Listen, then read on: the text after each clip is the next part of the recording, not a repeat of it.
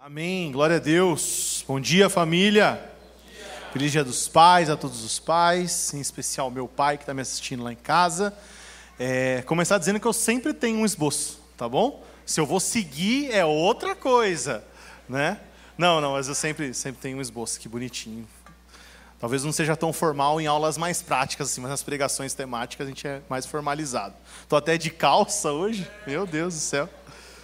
Gente, nós estamos numa série dos dons espirituais baseados em 1 Coríntios 12, ok? Semana passada o Douglas deu uma introdução e o Fábio Coelho falou sobre discernimento de espíritos, ok? Então, se você não assistiu, eu recomendo, tá lá, ok? E nós estamos numa série para a gente aproveitar toda a temática, onde nós não vamos repetir as pregações de manhã e de noite. Então, em primeiro lugar, você que está aqui presencialmente não é um convidado da noite, ok? Não venha. Você não será bem-vindo à noite ou amaldiçoado. Não, brincadeira, não vou amaldiçoar. Mas não venha, porque não cabe, ok? Já tem gente lotando à noite. Mas eu aconselho você a assistir, seja ao vivo à noite conectado conosco ok? Ou então, no dia seguinte, a gente já sobe a pregação lá no canal. Então, se você perdeu semana passada, se você não acompanhou uma das duas mensagens, é, vai lá no canal da família, lá no YouTube, e assiste lá, que é muito importante para a construção do que nós estamos fazendo aqui, desta série, ok? Então, em primeiro lugar, assista toda a série. Douglas começou muito bem, o Fábio também, uma palavra maravilhosa. Acho que semana passada foi um tempo assim ímpar para aquilo que nós estamos construindo como família. Quem teve aqui, participou, sabe do que eu estou falando, e quem não viu, assista, por favor, ok? Então, para continuar a nossa série, hoje nós vamos falar sobre o dom da fé. O dom da fé. Abre aí em 1 Coríntios 12, verso de número 9. O dom da fé é um dos meus favoritos, um dos que eu mais gosto. Gosto muito de falar sobre esse assunto, vocês vão entender daqui a pouquinho por que toda essa dinâmica. Abre aí 1 Coríntios 12, verso de número 9.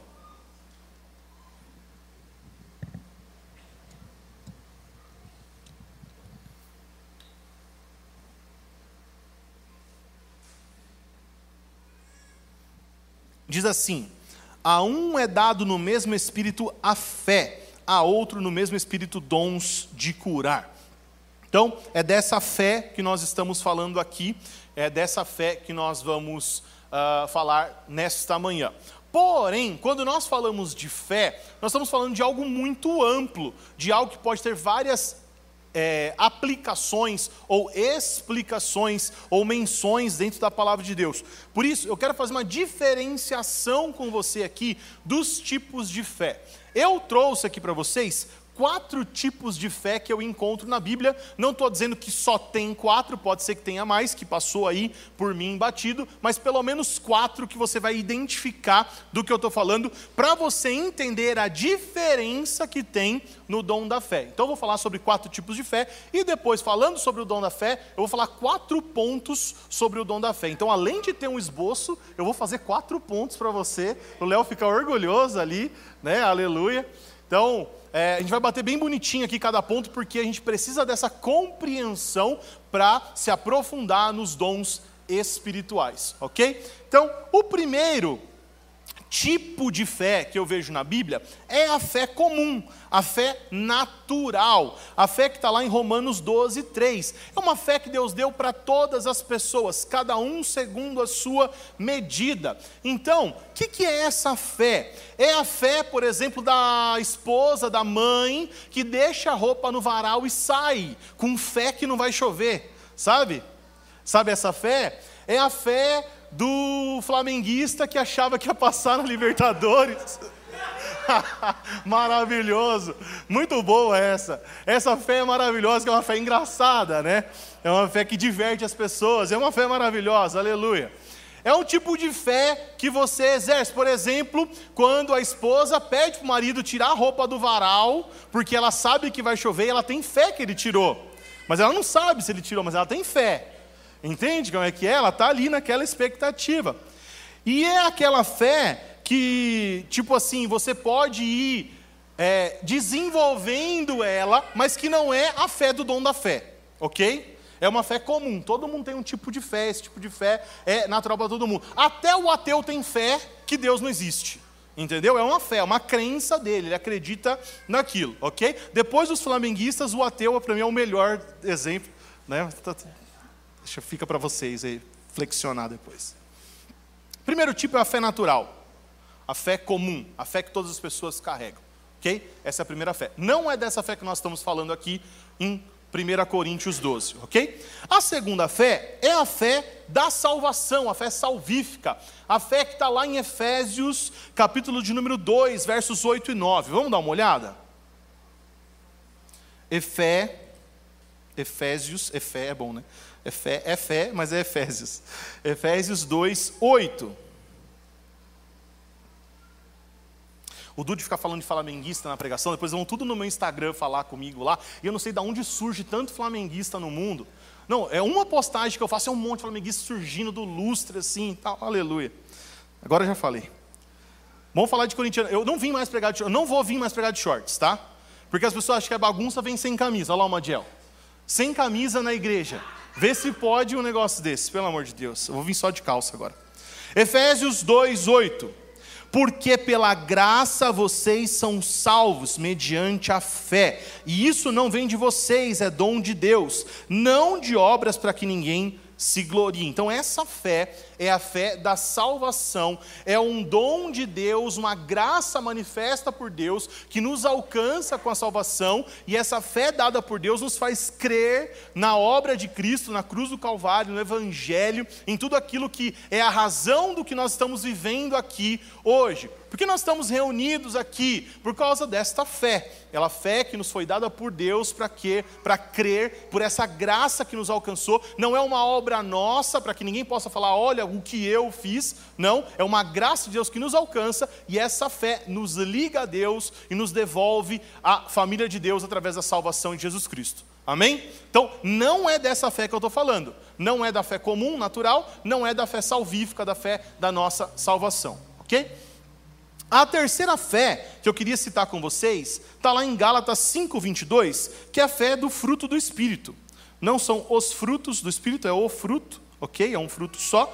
Gálatas 5, verso de número 22, vai citar todos os é, todos os aspectos do fruto do Espírito. Diz assim, ó: Mas o fruto do Espírito é amor, alegria, paz, longanimidade, benignidade, bondade, fidelidade, mansidão e domínio próprio. Contra essas coisas não há lei. Tiago, cadê a fé? Na minha versão aqui está fidelidade. Por quê? Porque fé e fidelidade, eles vêm da mesma palavra. No aspecto do fruto do Espírito, a fé está muito ligado à fidelidade. Por quê? Porque esta fé é uma fé que nos mostra que a fidelidade de Deus para conosco não muda e que nós temos que corresponder a essa fidelidade, sendo também fiel a Deus e nas nossas relações.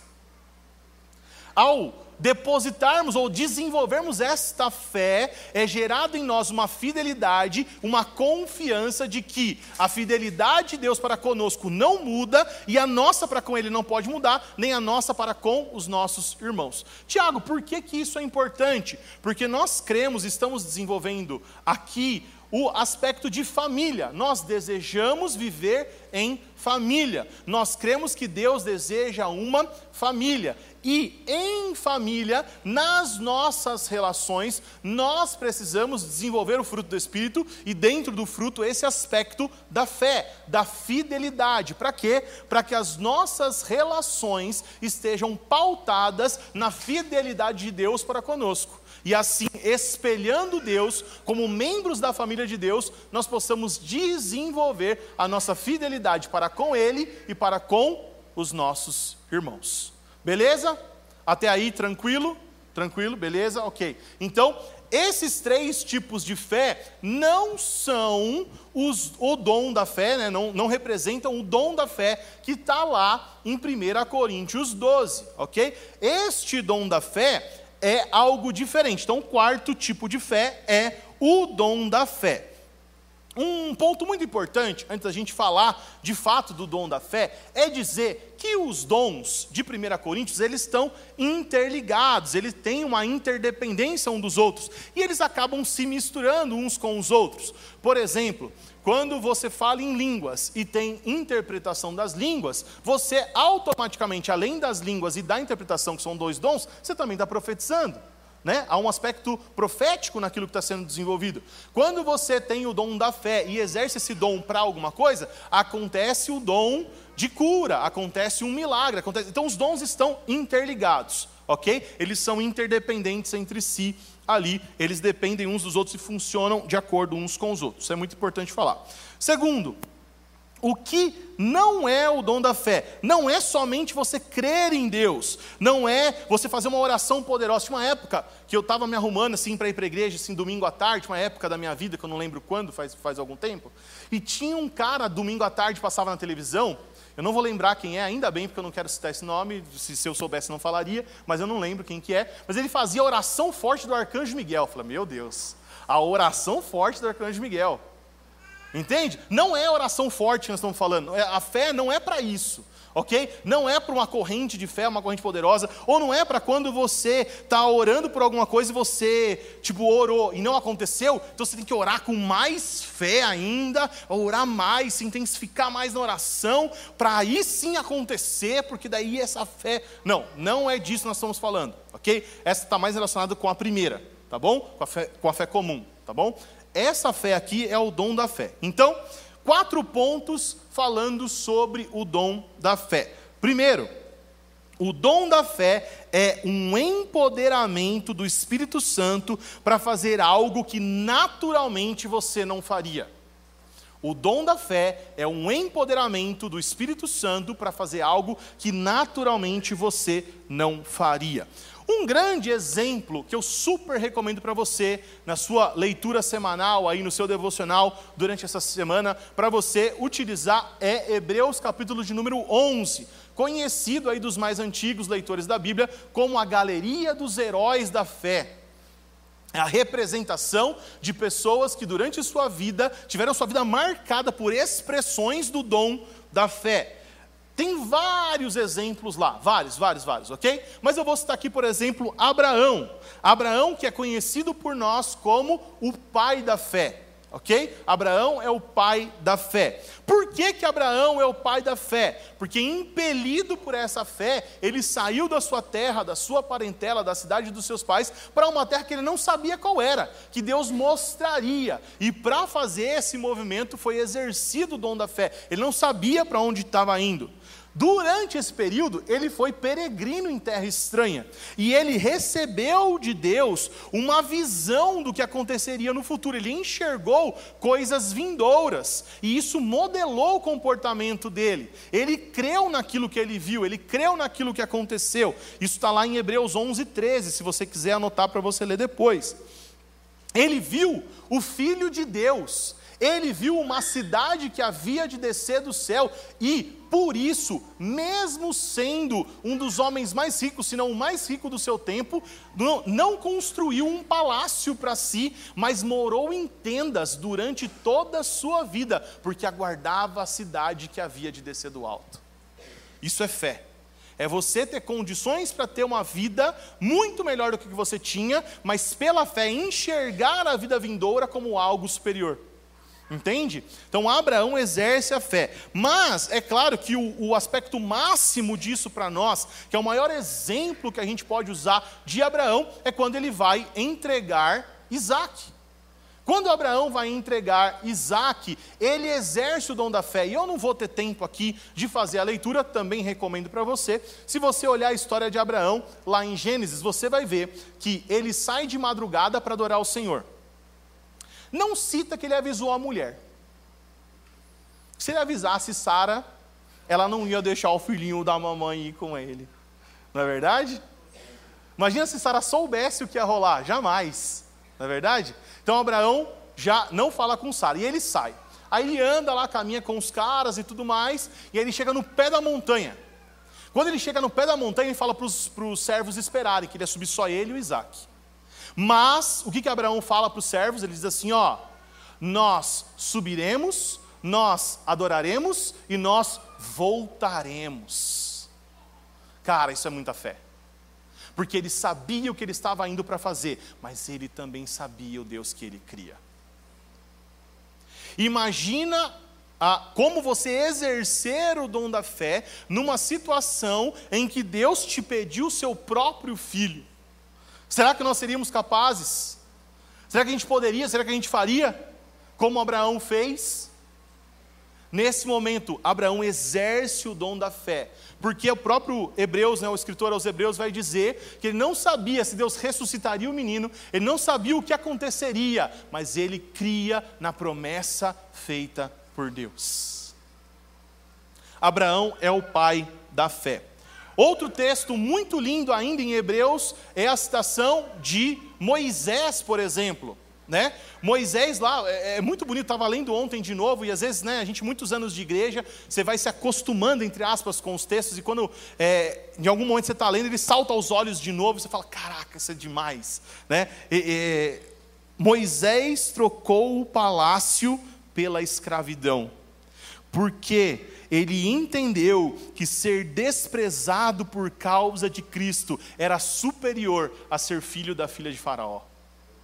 Meu Deus, o que é isso, gente? Isso é fé. Para você tomar essa atitude, você tem que estar impelido pelo Espírito, porque naturalmente você não faz isso. Sabe aquele negócio? Tipo assim, ó, você chega para a pessoa e fala assim: eu tenho uma proposta para você. Ou você pode ser filho da princesa da maior nação do mundo que existe, ou você pode ser um escravo. Qual você gostaria Entende? O nosso natural sabe a resposta. Por isso que essa atitude só acontece quando você é impelido pelo Espírito. É o dom de Deus manifesto em você, é uma graça que te alcança naquele momento para você dizer não para aquilo que é natural aos seus olhos e dizer sim para aquilo que é um valor maior dentro da sua fé. Entende?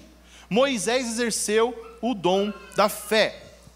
Elias também né? Tem algumas citações poderosas de Elias com o dom da fé, mas eu gosto, por exemplo, né, do, do momento em que, em que ele está diante dos profetas de Baal, porque além de exercer o dom da fé, ele zoou, né? Você já leu essa história, você sabe. Elias lá diante dos profetas de Baal, ele faz os caras é, é, os caras estão clamando ali para o fogo vir, né? ele faz o desafio para os caras, aí ele começa, oh, grita mais alto, ele não está ouvindo. Oh, acho que seu Deus está no horário de almoço, daqui a pouco ele volta. Né? Ele começa a fazer escárnio para os caras. A fé do cara era tão grande, tão convicta, que ele, do, de, olha, olha essa situação. Estava três anos sem chover, o cara manda erguer um altar e manda pegar um monte de água e jogar no altar que ia cair fogo. Já era assim, tipo assim, uma ofensa, porque estava com falta de água. E aí ele joga e molha, para mostrar que o fogo era um fogo sobrenatural mesmo. E a Bíblia diz que o fogo vem e lambe a água e pega o fogo no altar, e ele vence ali o desafio com os profetas de Baal. Isso é fé, isso é exercício de fé. Ah, já sei, vou orar para cair fogo do céu. Mas como é fogo do céu mesmo que vai cair? Como eu, como eu tenho convicção que é um fogo do céu, eu vou molhar o altar. Entende? Não é lógico. Você tinha que pôr gasolina ali, não água. Não é verdade? Então, quando nós tomamos atitudes que não são lógicas, nós estamos exercendo o dom da fé. Claro, gente, pelo amor de Deus, né? Tem muita atitude que não é lógica, que é né, erro nosso. Ok? Não é disso que eu estou falando, tá? Eu estou falando de ser impelido pelo Espírito para agir de maneira sobrenatural em momentos sobrenaturais. Ok? Esse é o dom da fé. Por exemplo, é, Jacó está listado ali na galeria dos heróis da fé. Até estou com a camiseta aqui, ó, que é Wrestling with God, que é Jacó segurou o anjo, segurou o anjo e não quis largar. Se você não fala inglês, é isso que está escrito aqui. E é um momento onde Jacó exerce a sua fé, exerce o dom da fé. Não é normal. Imagina a situação, você se defrontar com um anjo do Senhor. Era um negócio assustador, horripilante. Ele agarra o anjo e não larga. Aquilo ali é fé. não é natural, não é normal, não é o que você faria. Ou você cairia como morto, ou você fugiria, ou você ficaria com medo. Não, o cara foi pro pau, pra porrada com o anjo. Pela fé. Por quê? Porque era um dom de Deus para ele exercer aquele momento. Eu queria compartilhar com vocês uma história que aconteceu comigo. Eu tenho muitos exemplos assim de que eu acredito que eu exerci o dom da fé, uma graça de Deus sobre a minha vida, sobre a minha história. Eu tenho várias histórias legais para contar, mas essa é uma que me marcou muito, porque é um exemplo muito claro que é algo impelido pelo Espírito que foi contrário àquilo que eu naturalmente faria. Eu, alguns anos atrás, eu não vou lembrar, acho que foi 2014, eu acho, eu estava construindo uma casa. E aí eu tinha um dinheiro determinado para construir a casa, e é, eu vou, vou, chutar aqui que eu gastei, tipo, sei lá, 90 mil na casa era o dinheiro que eu tinha. E aí eu construí toda a casa. Faltava só a parte elétrica. E meu pai eletricista, ele ia fazer a parte para mim, não precisava nem pagar a mão de obra. Então, tipo, faltava, tipo assim, lá, uns 2.500 reais. Só que tudo que eu tinha na vida, eu já tinha dado. E o meu salário, na época, lembra que eu falei para vocês de um período que eu estava desempregado ou não tão bem empregado e tal? Era um período de muita necessidade, era um período que eu estava passando muita dificuldade. E o meu salário, na época, eu estava empregado ali num, num salário é, que era bem distante do que eu tinha anteriormente, e é, eu não tinha sobra de, de caixa. E eu ia ficar ali, levar, por exemplo, sei lá, mais ou menos na minha cabeça, uns 10 meses para conseguir comprar os 2 mil de material que faltava. 2 mil. Eu gastei 90. Faltava dois mil. E eu não conseguia mudar. E eu estava morando com a minha sogra. Gente, minha sogra é uma benção, tá? Minha sogra é linda, te amo, minha sogra. Minha sogra é maravilhosa. Foi um tempo, assim, muito importante para mim morar na casa da minha sogra, mas, assim, não é legal, né? Não é legal. Por isso, deixará pai e mãe, se unirá a sua mulher. Então, você não é para você morar na casa do seu pai e da sua mãe, é para você morar na sua própria casa. Embora minha sogra seja incrível, incrível. Ela é uma mulher, sim, muito legal. Mas, meu sogro também, outro cara incrível. Mas não é legal né? E aí eu vi, eu estava ali há três meses, foi o tempo de construção da casa, foi três meses, e eu estava ali naquela situação, vou ficar mais dez meses aqui morando num quarto. O que, que eu vou fazer? Aí eu fui para casa, é, é, a minha casa era vizinha da, da minha sogra, aí eu fui para casa, ainda no final da tarde, acabei de chegar do trabalho, fui no final da tarde assim, e eu lembro que tinha uma mureta, e eu cheguei naquela mureta e eu falei para Thaís, falei, Thaís, vamos orar. Só que aquilo foi um momento problemático para mim. Porque eu estava ferindo a minha própria teologia, porque eu li a Bíblia. Esse é o problema de quem lê a Bíblia. Eu li a Bíblia.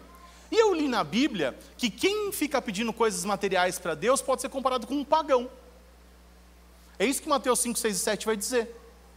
Se você faz orações pensando ou se preocupando com coisas materiais, isso é a mesma coisa que um pagão faz. E eu não sou pagão. Eu estava numa crise de fé naquele momento. Mas eu sinto que eu fui impelido pelo Espírito a fazer aquela oração. Aquela situação já estava durando alguns dias, devia ter, sei lá, uns sete ou dez dias que aquilo já estava acontecendo. Eu não tinha expectativa, não tinha esperança e falei, vamos orar. E aí eu orei. E eu orei mais ou menos assim.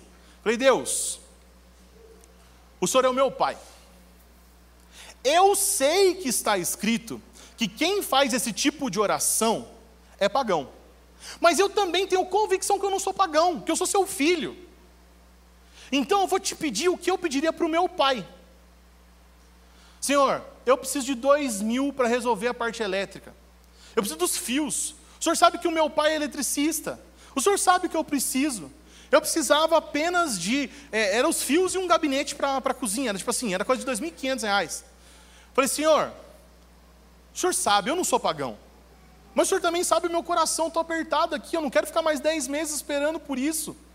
E eu orei com a Thaís, eu chorei ali com a Thaís, clamando, mas eu falei, Senhor, já que eu sou seu filho, já que eu estou te pedindo, vou pedir o resto também.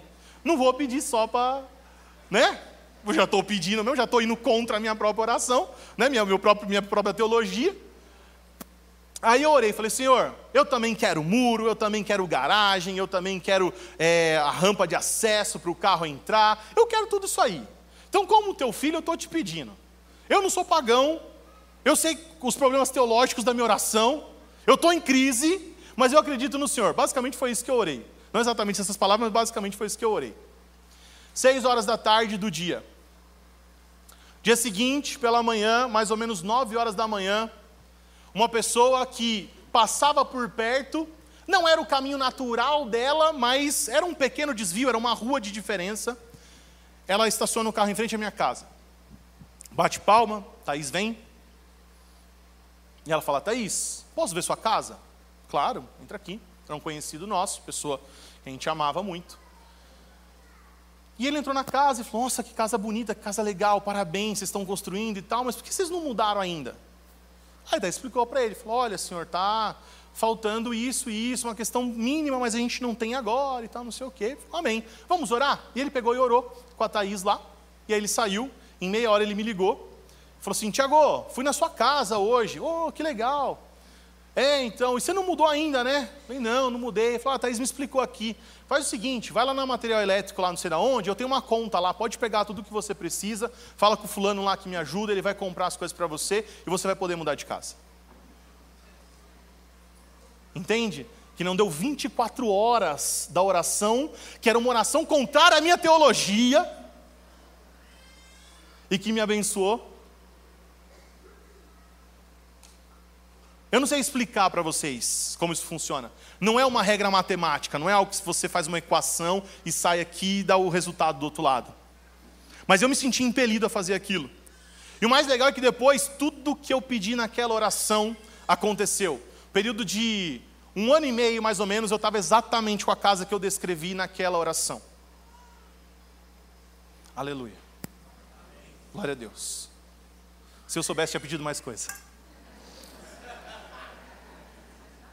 Por isso que o Tiago fala, né, que a gente não recebe porque não sabe pedir, né?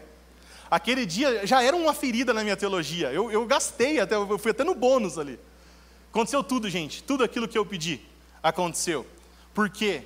Porque eu creio que eu fui impelido por Deus a exercer o dom da fé, mesmo contra a minha teologia, mesmo contra as circunstâncias. Então, primeiro lugar é Dom da fé, ser impelido pelo Espírito a fazer algo que naturalmente você não faria. Exemplo heróis da fé, o exemplo que eu dei para vocês aqui agora.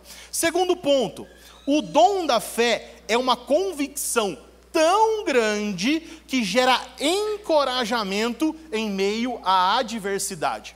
Sabe um problema que você não tem saída, não tem solução, não tem perspectiva de dar certo?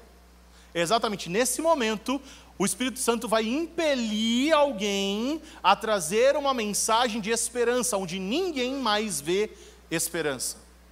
Vou te dar um exemplo. Atos 27, abre comigo aí, Atos 27, 21.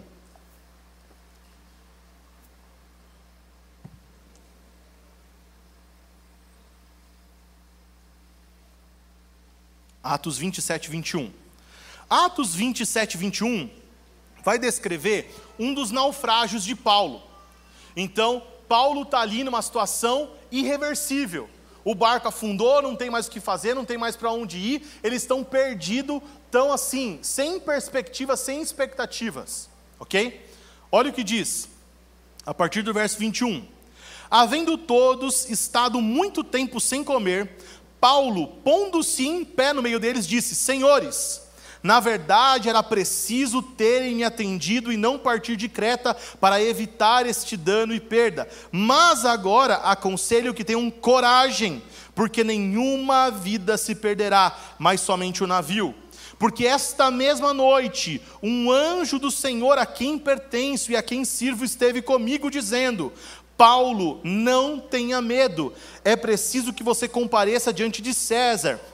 E eis que Deus, por sua graça, lhe deu todos os que navegam com você. Portanto, senhores, tenham coragem, pois eu confirmo em Deus que tudo vai acontecer conforme me foi dito. Uau! No meio da fome, da adversidade, da falta de perspectiva, um homem de Deus é impelido pelo Espírito para encorajar o seu grupo de pessoas a não somente não desanimar, mas também Deus deu para eles, pelo que eu entendi aqui, a vida, né? Deus deu para Paulo a vida deles. Deus entregou eles para que Paulo pudesse pregar o evangelho e trazer a salvação para eles. Então, o dom da fé, ele é exercido quando alguém, impelido pelo Espírito, encoraja pessoas. Encoraja, encoraja pessoas em situações adversas, em problemas, em dificuldades. É algo que você faz e ninguém ao seu redor está acreditando, mas você fica botando as pessoas para cima. Você fica fazendo elas enxergarem o que elas não estão vendo. Você está vendo espiritualmente algo e você traz para quem não está vendo aquilo que você está vendo. Entende? É algo que eu amo fazer. É algo que quem está do meu lado sabe que eu sou muito assim, de botar as pessoas para cima e de fazer elas enxergarem algo que elas naturalmente não veem. Por exemplo, foi citado aqui hoje Dia dos Pais, né? Muitos de nós no Brasil e sei lá, talvez em outros lugares do mundo também, nós temos problemas de paternidade. Falta de paternidade, uma paternidade ruim, ou de apontar para Deus uma paternidade ruim e aí não conseguir se relacionar com Deus da maneira como deveria. Então, nós podemos ser impelidos pelo Espírito, pela fé, de demonstrar para essas pessoas quem é o nosso verdadeiro Pai. Ah, porque eu não me amo, eu não me aceito, eu não gosto de mim. E você ser impelido pelo Espírito a revelar para essa pessoa quem ela é em Deus. Qual é a identidade dela? Quem ela é dentro do propósito eterno de Deus? Qual é o propósito dela dentro desse propósito? Entende? O encorajamento diante de circunstâncias que não parecem favoráveis. O encorajamento onde ninguém mais faria. E eu ouso dizer que é você receber uma mensagem de Deus para mudar algo ou alguém, ou olhar. Agora estou de óculos, olha que chique. Agora, olhar com os óculos de Deus para algo ou para alguém. Por exemplo, no acampamento de adolescentes, agora, o último que a gente teve, a gente tinha um menino que estava dando muito problema. Estava arrumando confusão, já era um caso de, de histórico problemático e tudo mais e tal. E aí ele arrumou uma briga. Ele arrumou uma briga lá e tal, e a decisão era expulsar ele do retiro. Mas, de repente, no momento de adoração, Thaís, minha esposa, olhou para ele. E quando ela olhou para ele, Deus falou: Agora olha para ele. A Thaís queria matar o menino. Agora olha para ele com os meus óculos. Agora vê nele o que eu vejo. E aí tudo mudou de figura.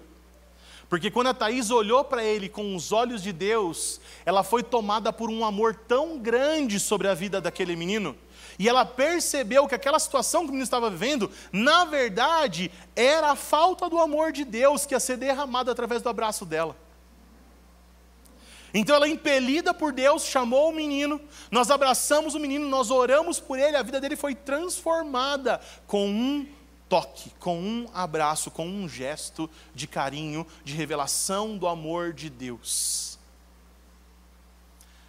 E aí, o dom da fé foi usado para o encorajamento de alguém que seria expulso, excluído da comunhão e se perderia para o caminho, e transformou esse cara em alguém, filho amado de Deus. Amém? Então, o dom da fé, ele é ser impelido por Deus para fazer algo sobrenatural ou para encorajar algo sobrenatural. Ok? Dom da fé, para fazer algo ou para encorajar algo. Agora, o terceiro ponto é um problema que você enxerga quando as pessoas têm acesso ao dom da fé. Um problema quando as pessoas têm acesso ao dom da fé. Na verdade, são alguns problemas. Por quê? Porque o dom da fé, ele causa uma empolgação. Sabe quando a pessoa empolga? Quando ela fica emocionada?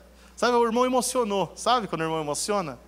E aí ele acaba metendo os pés pelas mãos, porque nem toda hora, embora você experimente muitas vezes, embora você é, possa experimentar muitas vezes, nem toda hora você está agindo no dom da fé. E aí você tem que lidar com as situações ao seu redor. Por exemplo, saiba que nem todo mundo ao seu redor tem a fé que você tem. Nem todo mundo ao seu redor está agindo no espírito que você age. E aí você tem que estar tá pronto para uma coisa. A Sara vai rir. Lembra? Quando o anjo fala com Abraão e Sara ri. Por que, que Sara riu? Porque ela não acreditou na promessa. Depois acreditou até ela estar tá citada lá em Hebreus 11. Mas no momento ela riu. E é engraçado porque às vezes acontecem situações como essa. Porque eu vim nesse lugar aqui, eu vim nesse lugar aqui quando a gente ainda reunia lá no Porto. E eu entrei aqui, era uma, uma padaria com um restaurante, né? E aí eu entrei aqui e eu senti algo diferente, assim, senti uma parada que não era minha. Aí eu olhei para Thaís e falei, Thaís, a igreja vai ser aqui. Como assim a igreja vai ser aqui? E a profecia complementou, porque tem uns irmãos que têm um discernimento de espírito, como o Fábio falou, eu tenho discernimento de negócios. Às vezes eu olho para o negócio assim, até, a gente criou até uma frase, eu e a Thaís, está fadado ao fracasso.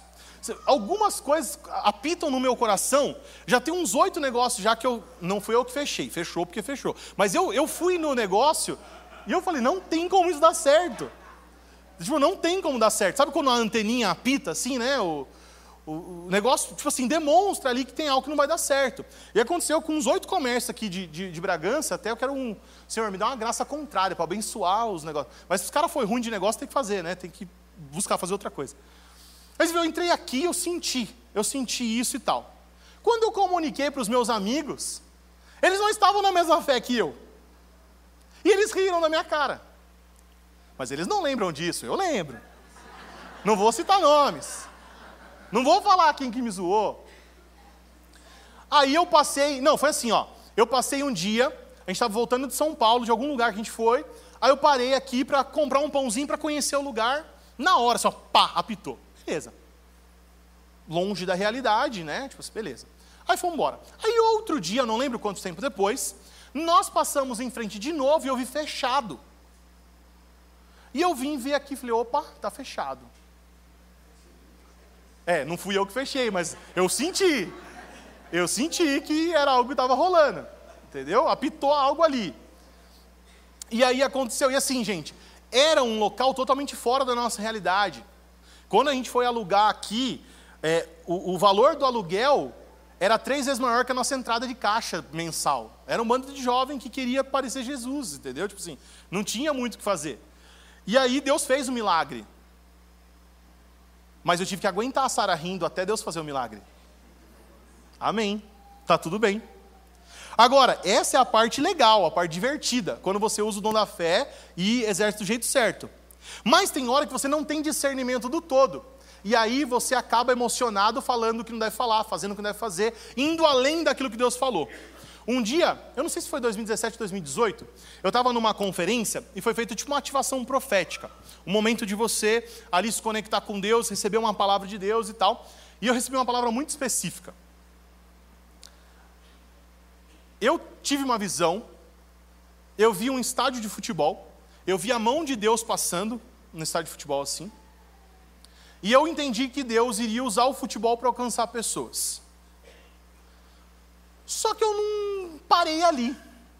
Aí o meu coração caído, humano, olhou para a visão que Deus me deu, e foi Deus que me deu, e falou assim: vou comprar o Bragantino. Ó a Sara se manifestando aí, ó. Tá vendo? Tá vendo como é que é a Sara? Eu sabia que isso ia acontecer. Vocês estavam bonitos, né? Quando era o outro que estava rindo da minha cara. Agora vocês estão rindo da minha cara. Mas deixa eu fazer uma pergunta. Deus falou que eu ia comprar o Bragantino? Não. Deus falou que ia usar o futebol para tocar pessoas. Foi exatamente o que eu ouvi, tá? E aí eu fiquei numa pilha de que eu tinha que ficar milionário para comprar o Bragantino. Vocês não estão ligados, tudo que eu respirava era para ficar milionário.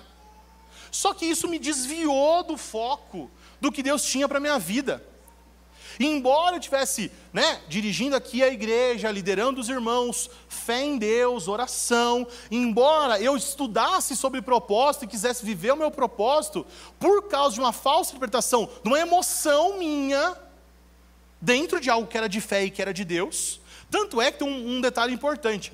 Eu passei ali na, na rua do posto de monta, e eu senti algo, e eu falei assim: vai ser aqui de novo eu interpretei de novo errado, né? Eu falei assim, vai ser aqui o centro de treinamento do Bragantino. Eu falei isso.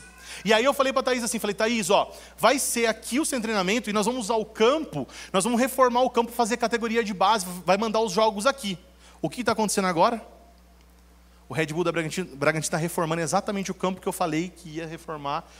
foi de Deus. Só que Deus não me falou que ia ser o CT nem que ia ser meu. Tanto que o CT em Atibaia, né? Estão construindo o CT em Atibaia. Entende? Então, assim, você recebe algo que é de Deus, mas as suas emoções podem atrapalhar. E sabe, eu, eu vou pegar um pouco mais pesado do que é comigo mesmo. De repente, você está usando o dom para si, para uma satisfação pessoal, para uma promoção pessoal. Lembra o que o Douglas falou na semana passada? Que o dom de Deus não é um dom para promoção pessoal, que o dom de Deus é para o corpo. Ah, Tiago, mas como que você orou pela sua casa? Porque a casa era do corpo. Servia a igreja com a minha casa, minha família morou na casa, não era algo de promoção pessoal. Agora, neste caso era. Já pensou? Eu ia ser o cara. Não era o que Deus tinha para mim. Sabe quem na Bíblia passou por isso, meus irmãos? Sansão. Sansão viveu uma experiência semelhante porque ele está na galeria dos heróis da fé. Sansão, impelido pelo poder de Deus, fazia coisas grandiosas. Sansão, ele destruía os seus inimigos, mas começou a usar o seu dom para o seu benefício pessoal. E aí começou, foi o começo do fim. E aí Sansão, ele se perde ao longo da sua caminhada e até o ponto em que ele é destruído, até o ponto que ele vira zombaria para os seus inimigos. Por quê? Porque usou o dom de Deus para a sua promoção pessoal, para o seu próprio ventre, para o seu próprio umbigo. Mas o nosso Deus é maravilhoso, porque Ele usa essas situações mesmo em meio aos nossos erros, e Ele nos dá a oportunidade de voltar ao propósito, de voltar ao lugar de onde a gente nunca deveria ter saído, e usa essas situações que são maldição e transforma em bênçãos, assim como José fala para os seus irmãos lá no Egito. Ele fala: Olha, vocês tentaram mal contra mim, mas Deus transformou o mal em bem. Neste caso, é eu usei o mal contra mim mesmo, mas Deus transformou o mal em bem. Porque eu não sei se você se lembra da história, mas Sansão, no seu último momento de vida, cego, ele pede para que Deus devolva a sua força para cumprir o seu propósito, e a Bíblia diz que no dia da sua morte, ele matou mais inimigos do que durante toda a sua vida mesmo ele tendo errado, mesmo ele tendo se desviado, Deus usa o mal e transforma em bem. Na minha vida foi a mesma coisa. Essa ânsia de querer ficar milionário e tal quebrou as minhas pernas. Para aquilo que eu não faria naturalmente. Vou, vou falar para vocês. Você quer, eu não queria, né? Já, eu, desde os seis anos eu fujo de ser pastor, até que eu aceitei. Foram 30 anos fugindo, 28 para ser bem específico. E aí, assim, ó, você quer parar de fazer a coisa que você queria, que você gosta, que você ganha muito mais, para ser pastor, que você não queria ganhar muito menos? Pois é, então vou te quebrar e aí você vem. Ei, aleluia! Glória a Deus! Não é? Foi o que Deus fez com Sansão. Foi o que Deus fez, fez comigo. E hoje eu consigo encontrar graça e propósito de Deus e continuo com a fé, assim, desse dom da fé mesmo, assim que as pessoas riem da minha cara. Por quê? Porque foi um jeito de Deus transformar a minha fé ruim emocionada na fé que era dele, no dom dele, naquilo que ele queria fazer. Assim como Sansão. Hoje posso desenvolver o meu propósito fazendo aquilo que Deus gostaria que eu fizesse por meio de um problema que eu errei, um problema que eu cometi. Entende? Então, o terceiro são os problemas que surgem diante da fé. Os problemas que surgem diante da, do exercício do dom da fé quando a gente ainda não é completo, ainda não é perfeito. Ok? Então, esse é o terceiro ponto. Mas, esse é um ponto onde a gente dá graças a Deus, porque Deus sempre nos devolve ao seu propósito. Pela sua graça, pela sua misericórdia, nós estamos aqui, estamos de pé. Sansão cumpriu o seu propósito, eu estou cumprindo o meu propósito. O quarto e o último, para a gente encerrar. 1 Coríntios 13, 2. A fé sempre aponta para o amor. 1 Coríntios 13, 2. Abre comigo aí.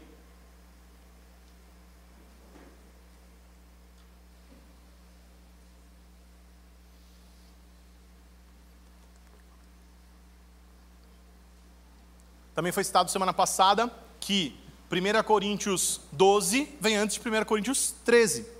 e é um dos capítulos mais conhecidos da Bíblia, até quem não é cristão conhece esse capítulo, é tema de música, é um monte de coisa, porque ele relata algo sobre o amor, né? E no 13:2 diz assim, ó: ainda que eu tenha o dom de profetizar e conheça todos os mistérios e toda a ciência, ainda que eu tenha tamanha fé a ponto de transportar montes, se não tiver amor, nada serei. Não adianta nada a gente ter uma fé que transporta uma montanha de um lugar para o outro e não tiver o amor. Nós precisamos usar a nossa fé como fonte de depósito de amor de Deus. É ontem à tarde, eu estava em casa me preparando para pregação. Eu dei aula de manhã e preguei. Hoje não é comum, a gente não faz geralmente isso, mas eu tinha duas, né, duas organizações ali de textos para fazer. E eu estava estudando durante toda a semana, mas eu gosto de deixar assim mais pertinho para ficar mais fresquinho na minha memória e organizar ali os pensamentos que eu tive durante a semana, aquilo que, que eu estudei e transformar em algo para trazer aqui. E era Duas e meia da tarde, não sei se vocês sabem, a Thaís está recuperando de uma cirurgia, né? ela tirou a, a vesícula, está tu, tá tudo bem, graças a Deus está super bem e tal, mas essa semana foi muito desgastante para mim, né? Cuidando de tudo, da casa, de um paciente, né? Um monte de coisa, já as demandas que já tinha. Então eu estava ali, no meu momento ali de reflexão, pensando na palavra, no que a gente ia comunicar hoje, eu recebi uma ligação. Aí um irmão nosso aqui da igreja falou assim: Ti, você está ocupado? Sábado à tarde, né, irmão? Falei, não, mas eu tenho bastante coisa para fazer, que eu estou fazendo uma pregação aqui, né, irmão? Falou, não, é porque eu, eu precisava da sua ajuda. Falei, amém, o que, que você precisa? Não é porque o, o, o pai descobriu que está com câncer, e é um câncer muito avançado, e ele está indo para uma cirurgia agora, e ele queria ceiar antes de ir. Eu não pensei duas vezes, meus irmãos. Larguei o que eu estava fazendo, perguntei se você estava bem, fui lá na hora. 15 minutos eu estava lá. Eu tive a oportunidade de compartilhar o amor de Deus com uma família. Tive a oportunidade de cear com os irmãos, de demonstrar o amor de Deus na vida daqueles irmãos.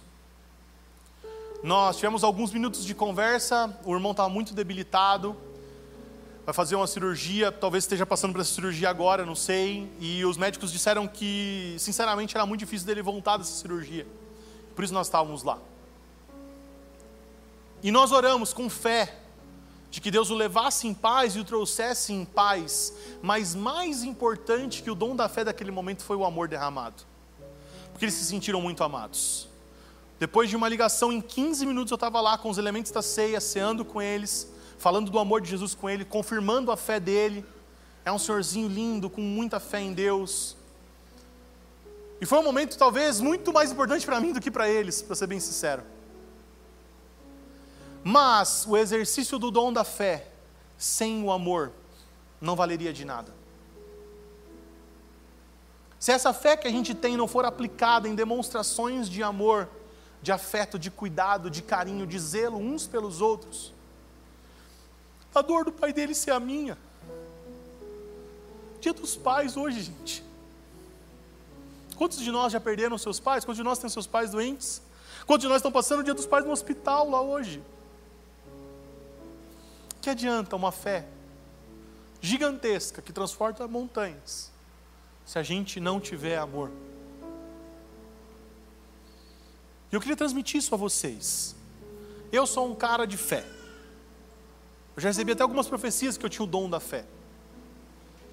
E é uma fé que me impele a fazer coisas em alguns momentos, é uma fé que me encoraja a encorajar pessoas, é uma fé que às vezes eu perco, passo do ponto e erro. É uma fé que faz as pessoas rir da minha cara, mas tudo isso, cara, tudo isso, não serviria de nada se não fosse aplicada com amor. Tudo isso seria desprezível se não fosse o amor. Então eu queria transmitir para vocês que essa fé que nós estamos buscando, que esse dom que é de Deus, que é bíblico, que é importante para o corpo de Cristo, e que eu creio que cada dia mais, até o grande dia, vai se manifestar em nosso meio, que em todas as vezes Ele nos aponte para o amor. que nós possamos amar, que nós tenhamos fé para amar as pessoas. Se coloque de pé, eu quero orar por você.